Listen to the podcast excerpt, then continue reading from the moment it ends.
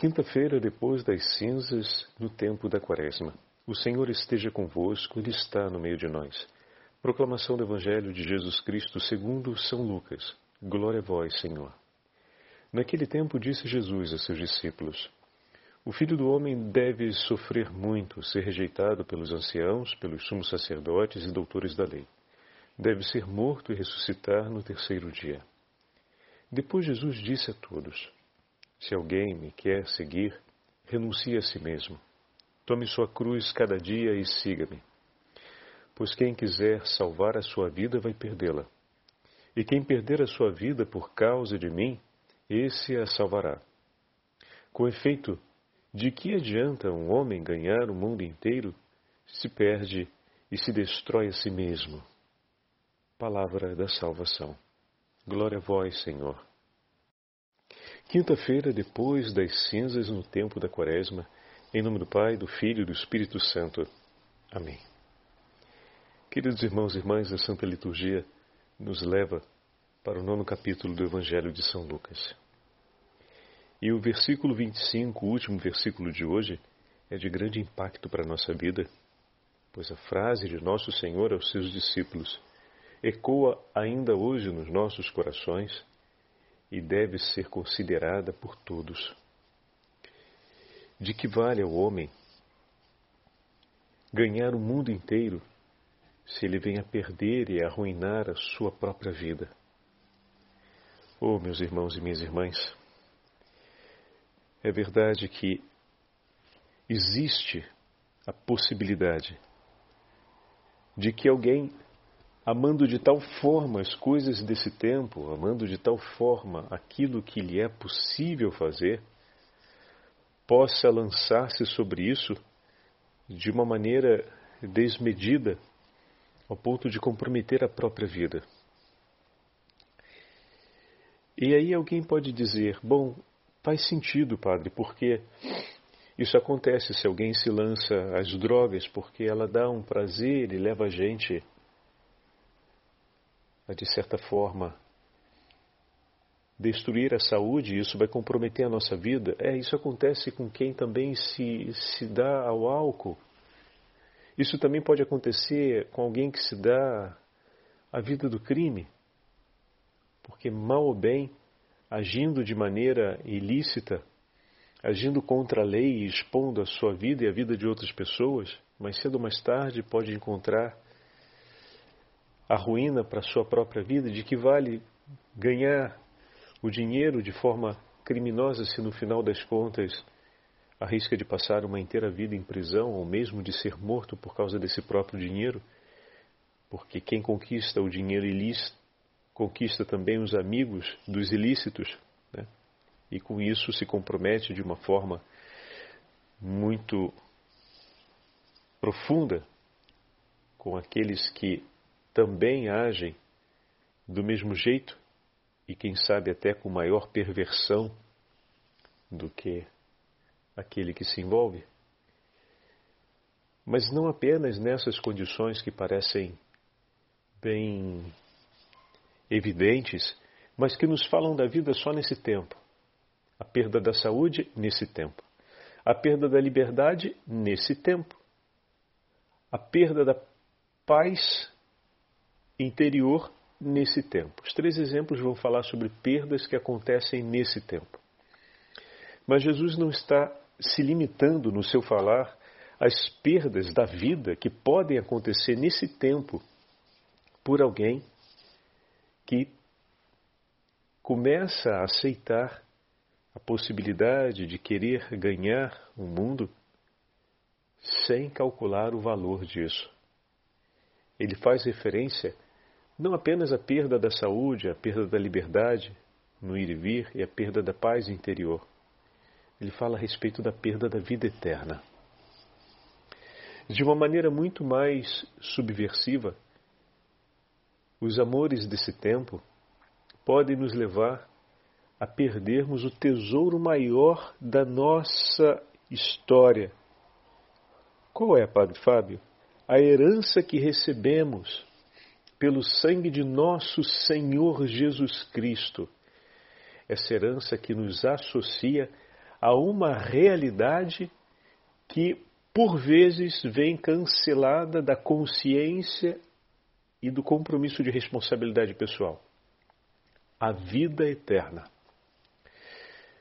Todos nós, pelo sangue redentor de nosso Senhor Jesus Cristo, fomos resgatados para viver com Deus na eternidade. Fomos resgatados para estar em comunhão com Ele. Porém,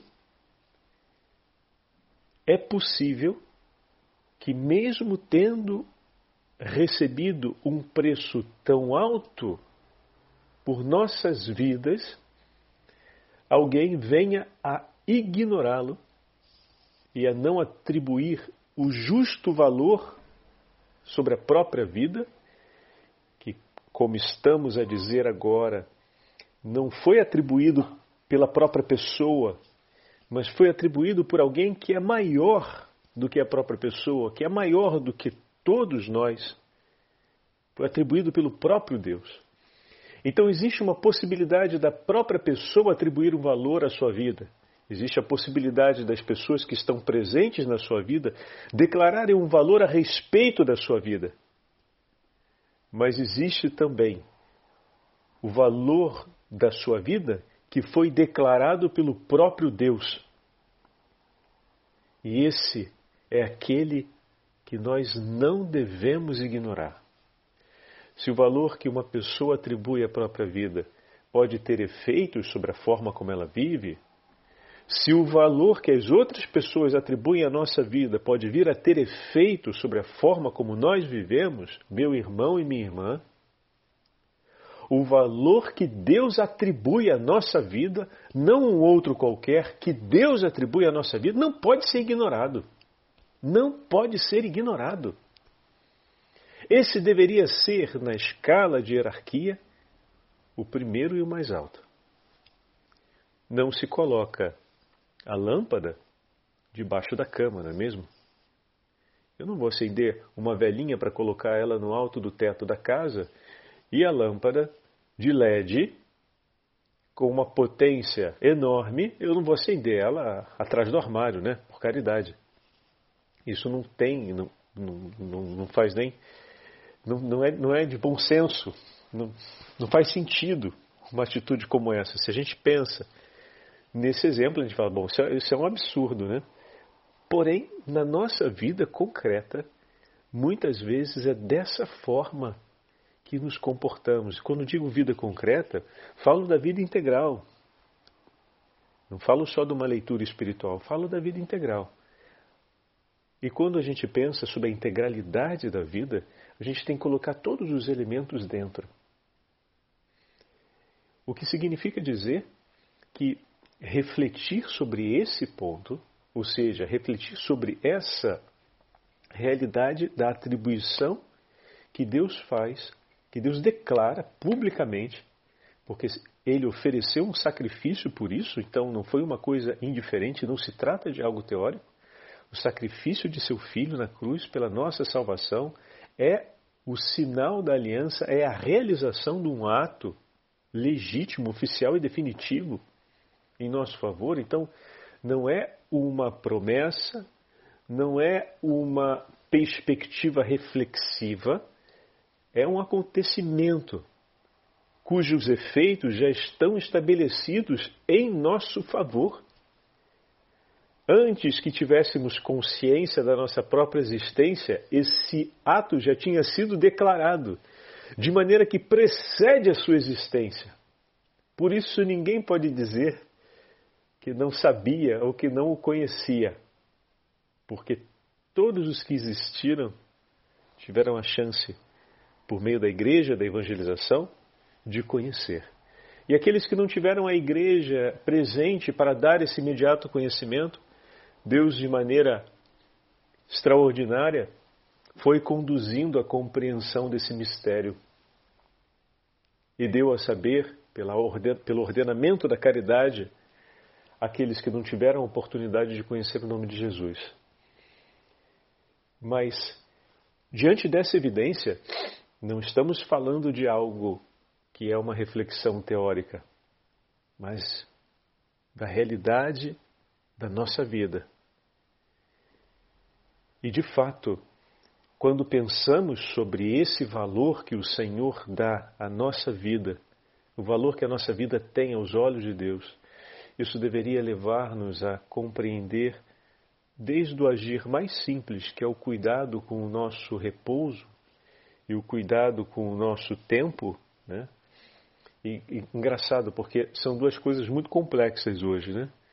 Enquanto nos séculos passados o repouso e o, e o agir, né? É, e o tempo e o cuidado do tempo era tão óbvio, porque chega de noite tem que repousar, senão no dia seguinte você não aguenta trabalhar.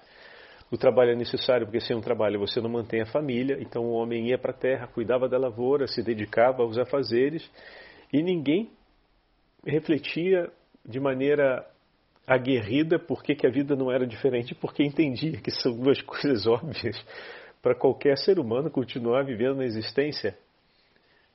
E essas duas coisas óbvias estão associadas não só à própria pessoa, mas a tudo aquilo que é importante na vida da pessoa.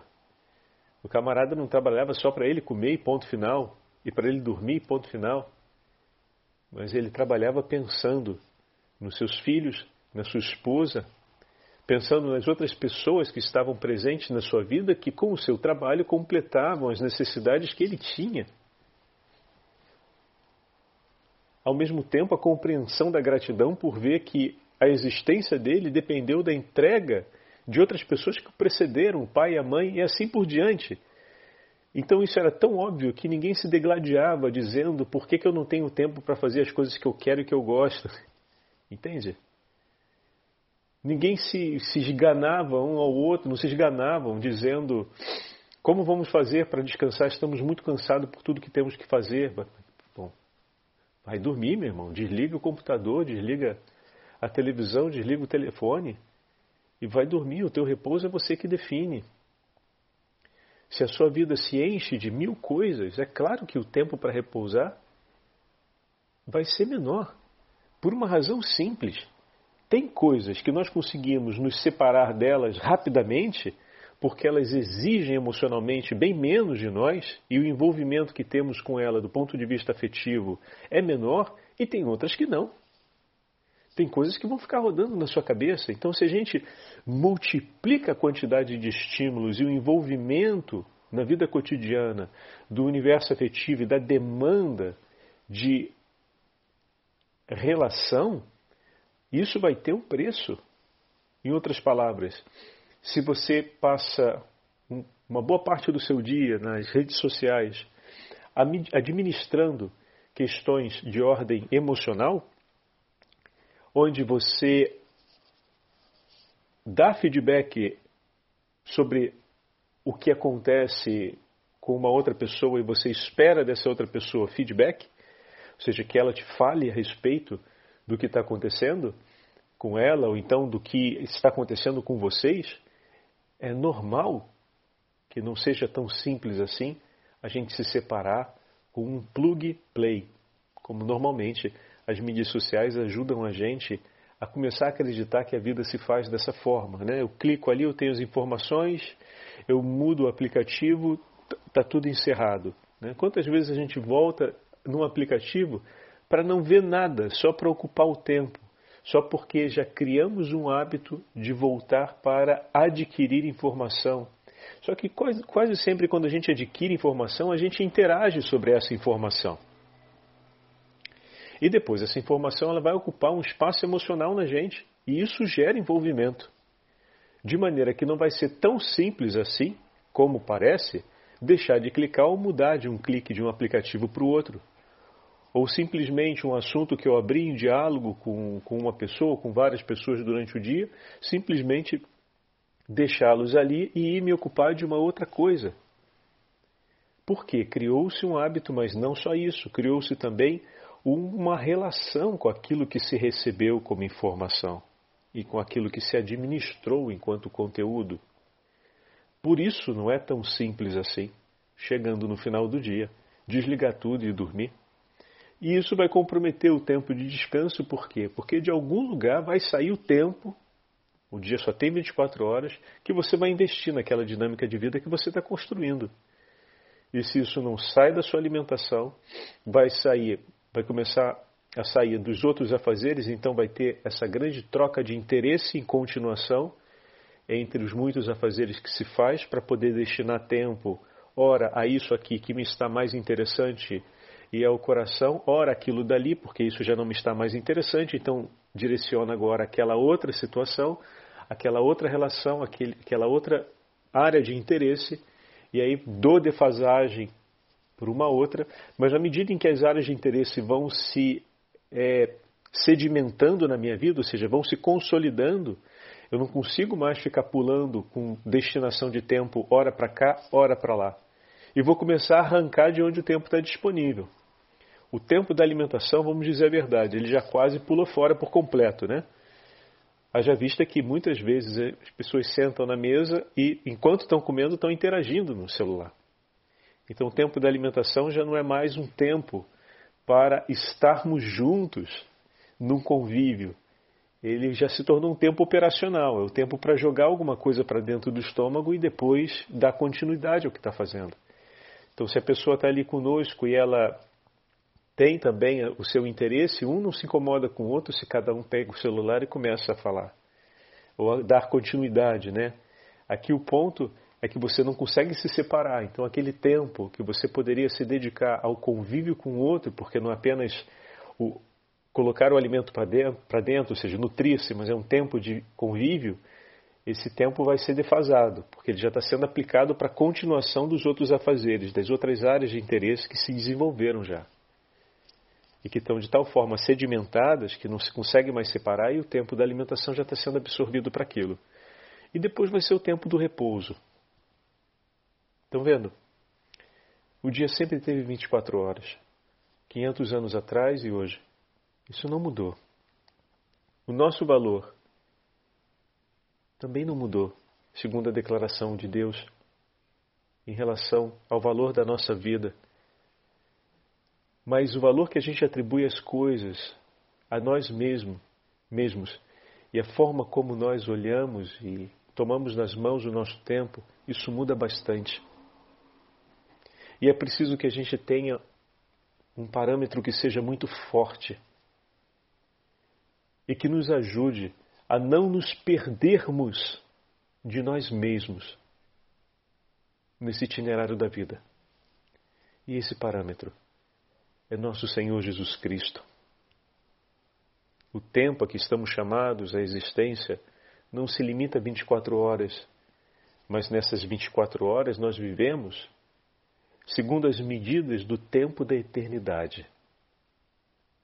Por isso nós olhamos os valores que o Senhor nos apresenta, olhamos a Jerusalém celeste, todos os seus dons preciosos, e vendo e pensando a vida dos santos, desejamos viver como o Senhor nos recomendou.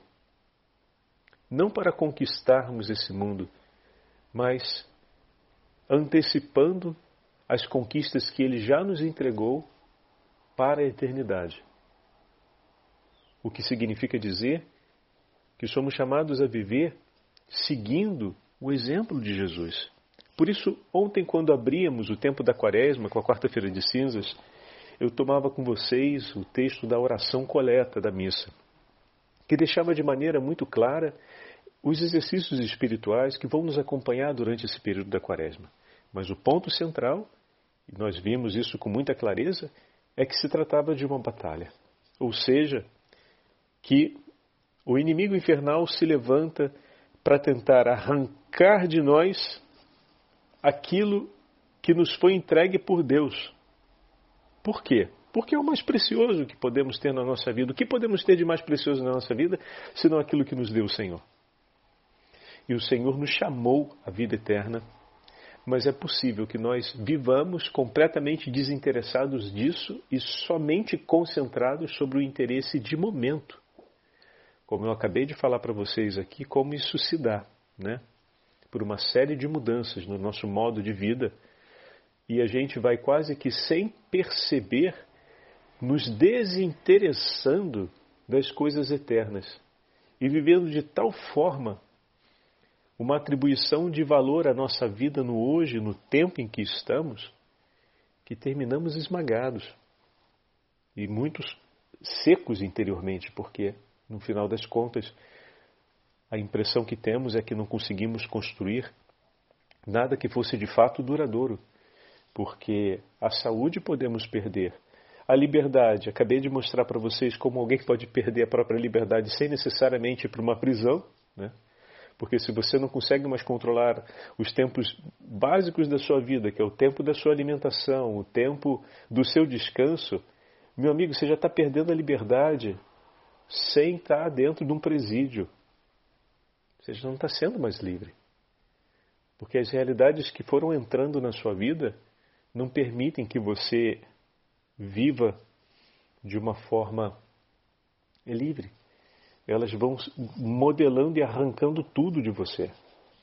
Então a gente precisa ter um parâmetro que nos defenda de nós mesmos. E a outra era a paz interior. Né? Lembra os três, os três primeiros exemplos que eu coloquei? Quando a gente perde a paz interior, porque muitas vezes as preocupações nos invadem de tal forma e a gente começa a fletar com o universo de ofertas que daqui a pouco a paz interior vai embora. Quantas pessoas, no meio da sua história de vida, não tentaram fazer uma mudança de ordenamento e isso foi uma tragédia?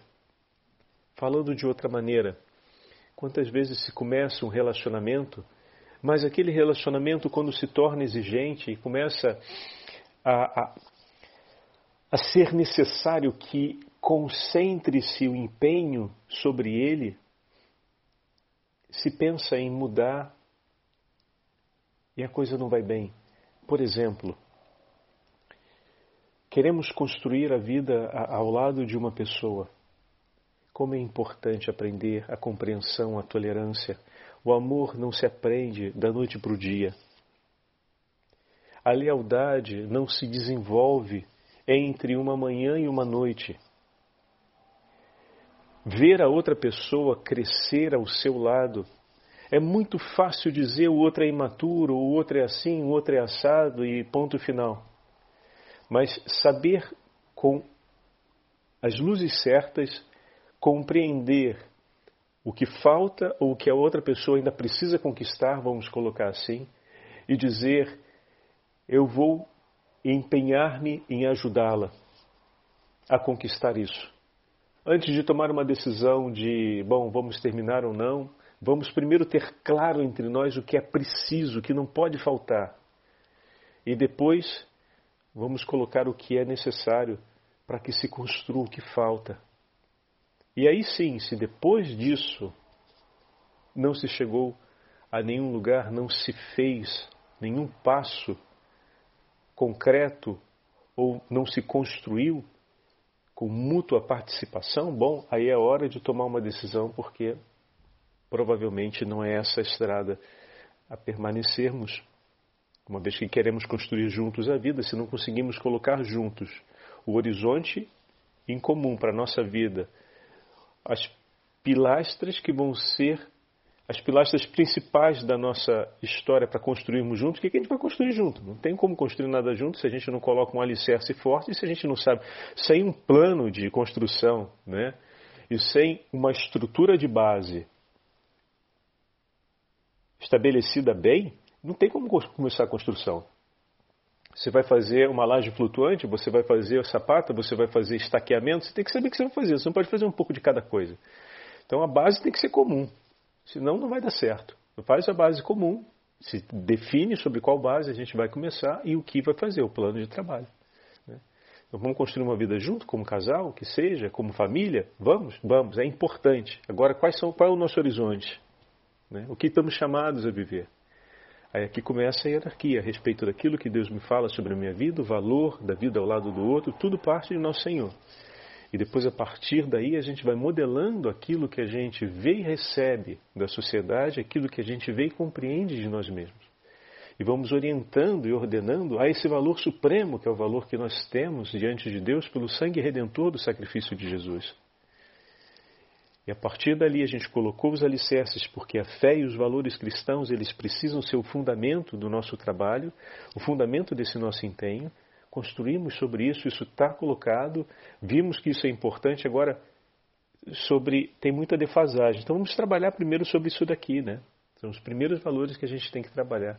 Vamos começar a rezar sobre isso, a perseguir junto isso, vamos começar a nos aproximar mais do Senhor para oferecermos um pelo outro aquela presença fundamental para que a gente consiga, porque ninguém consegue sozinho crescer nessa vida. Então eu quero me fazer por primeiro ao seu lado, como aquele que te ajuda a conquistar aquilo que precisa ser conquistado, para que construamos juntos a nossa história.